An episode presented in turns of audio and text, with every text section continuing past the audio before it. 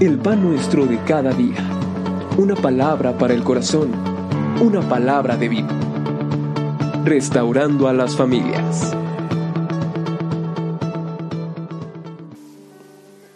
Efesios capítulo número 1, versículo número 7, dice así. En quien tenemos redención por su sangre el perdón de pecados según las riquezas de su gracia. Padre y Dios nuestro, en el bendito nombre de Jesucristo, quiero rogar tu dirección. Queremos pedirte, Padre Celestial, que por medio de la palabra, esta venga al corazón de mis hermanos y recibamos de ti. En el nombre bendito de Jesús. Amén. Amén. Vamos a hablar en esta hora sobre el poder de la sangre de Jesús. Desde el Antiguo Testamento, la sangre jugó un papel importante, determinante. Podemos encontrar a los patriarcas realizando sacrificios para Dios y presentando la sangre del animal. Pero no es hasta Levítico que en una manera ya categórica se presenta el, el porqué de la sangre. Recordemos que esto era como una sombra de lo que habría de venir. Punto número uno el sacrificio de distintos animales es parte del culto a Dios. Vamos a leer en Levítico capítulo número 4, versículo número 6 y Levítico 5, versículo número 9. Primero, perdón, Levítico 4, versículo número 6 que dice, desde el 5, y el sacerdote ungido tomará de la sangre del becerro, y lo traerá al tabernáculo de reunión y mojará el sacerdote su dedo en la sangre y rociará de aquella sangre siete veces delante de Jehová hacia el velo del santuario. Esto que estamos leyendo es parte de las ofrendas que se presentaban a Dios por causa del pecado. Queremos que entender que el Señor trataba en una manera muy intensa de subrayar que sin derramamiento de sangre no hay remisión de pecados. Leamos el siguiente pasaje, 5, versículo número 9. Dice la escritura, y rociará de la sangre de la expiación sobre la pared del altar, y lo que sobrare de la sangre, lo exprimirá al pie del altar. Es expiación.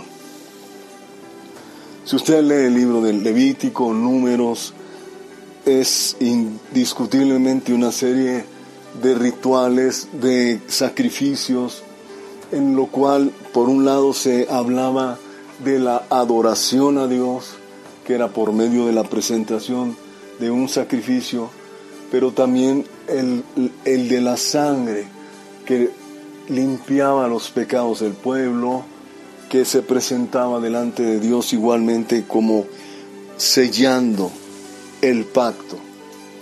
Porque es muy importante, si quiere anótelo por favor, inciso A, por medio de la sangre se, se llama el pacto entre Dios e Israel.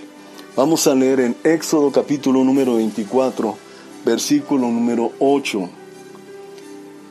Entonces Moisés tomó la sangre y roció sobre el pueblo y dijo, He aquí la sangre del pacto que Jehová ha hecho con vosotros sobre todas estas cosas. Note usted, por favor, que cuando el Señor entra en pacto con el pueblo de Israel, es precisamente por medio de ese sacrificio la sangre venía a sellar el pacto que había entre nuestro Dios y el pueblo de Israel. ¿Qué es un pacto? Un pacto es un acuerdo entre dos partes que se comprometen cada uno a cumplir la parte que le corresponde. Por ejemplo, en el caso del pacto con Dios, nuestro Dios se compromete a ser nuestro Dios. Él se compromete a que el pueblo de Israel cumpla sus mandamientos y Él ser su Padre, que le provee, que le cuida, que es su único y verdadero Dios. Y el pueblo de Israel se comprometía en obedecer la palabra, en amar a Dios por sobre todas las cosas. Todo pacto de no cumplirse tiene consecuencias. Entonces, el antiguo pacto se selló por medio del sacrificio de animales. Punto número 3.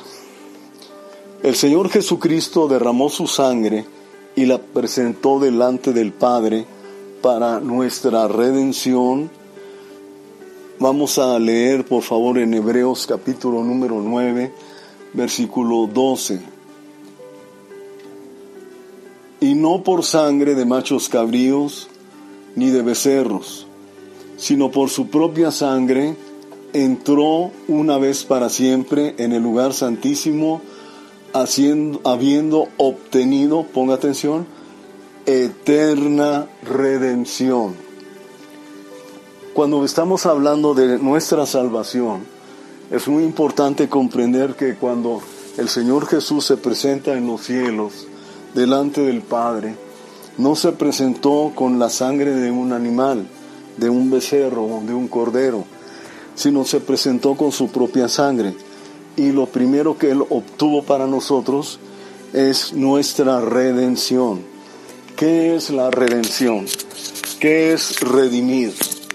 La redención es cuando nosotros estábamos como esclavos, vivíamos bajo la autoridad del pecado, bajo la autoridad de las tinieblas, y el Señor con su sangre nos rescató, pagó el precio y ahora no nos pertenecemos a nosotros mismos, le pertenecemos al que nos compró, al que nos redimió.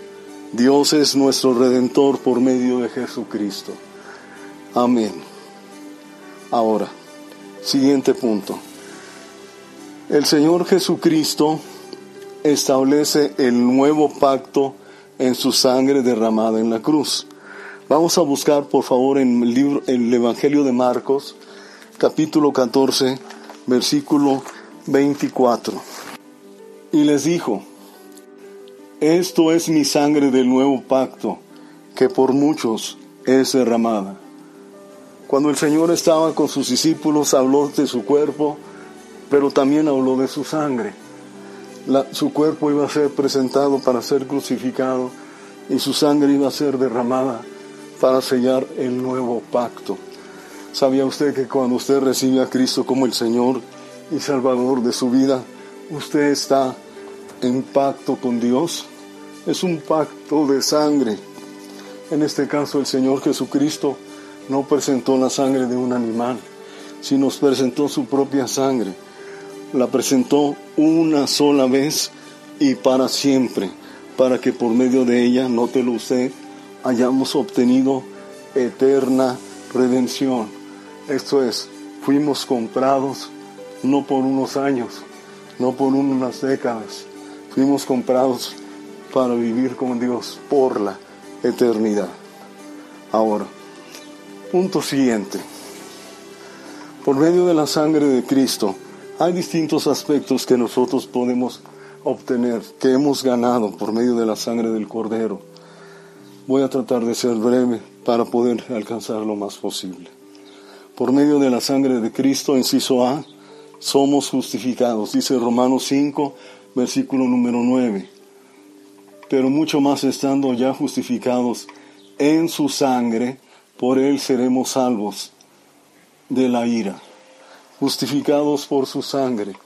La justificación es por la fe en Cristo, sí, efectivamente. pero el poder que nos permite ser justificados es el poder de la sangre de Jesús.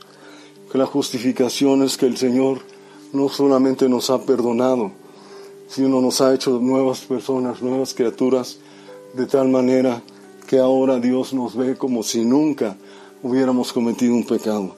La justificación es en Cristo por medio de su sangre. Nuestros pecados son perdonados. Colosenses 1, versículo número 14. Voy a leer desde el 13.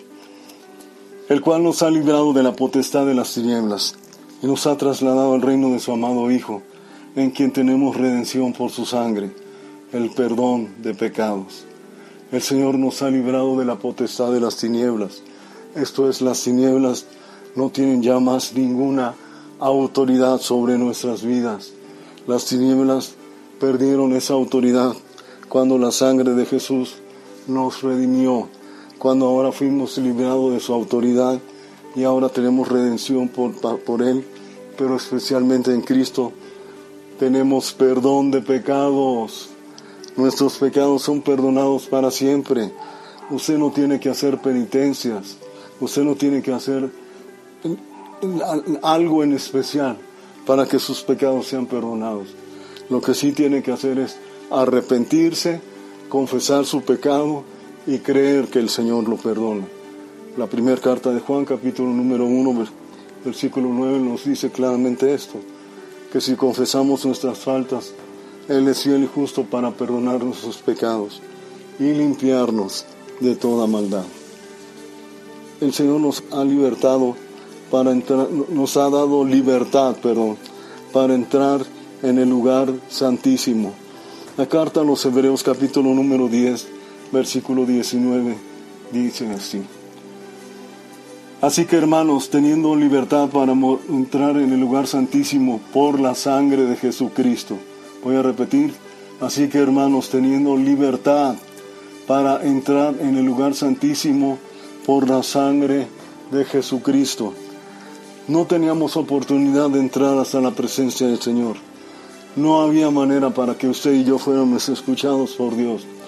Pero ahora por medio de la sangre de Cristo, usted tiene libertad para poder entrar hasta el trono de la gracia y ser escuchado por Dios y recibir la ayuda que usted necesita.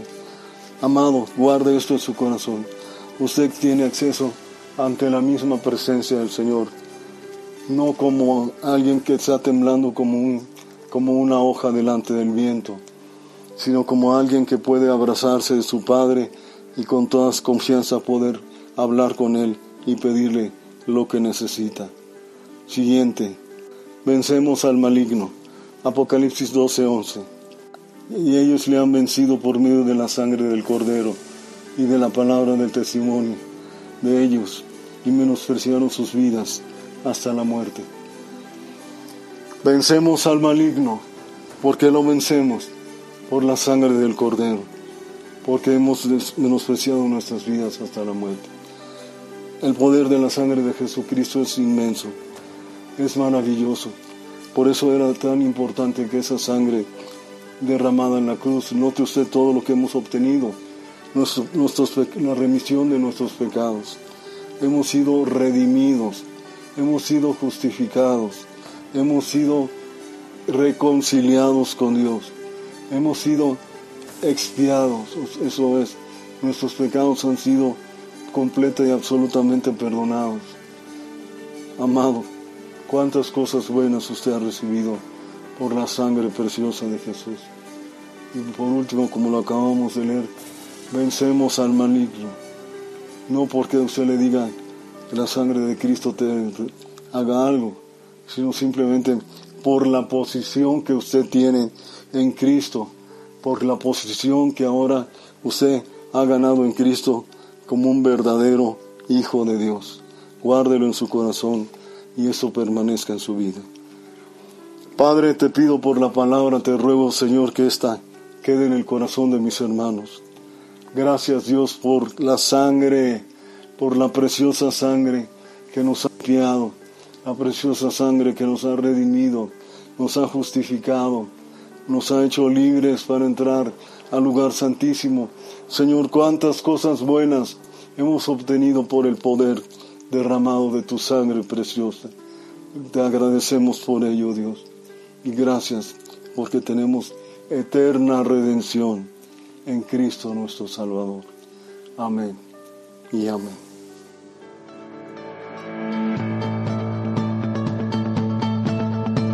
El pan nuestro de cada día. Una palabra para el corazón. Una palabra de vida. Restaurando a las familias.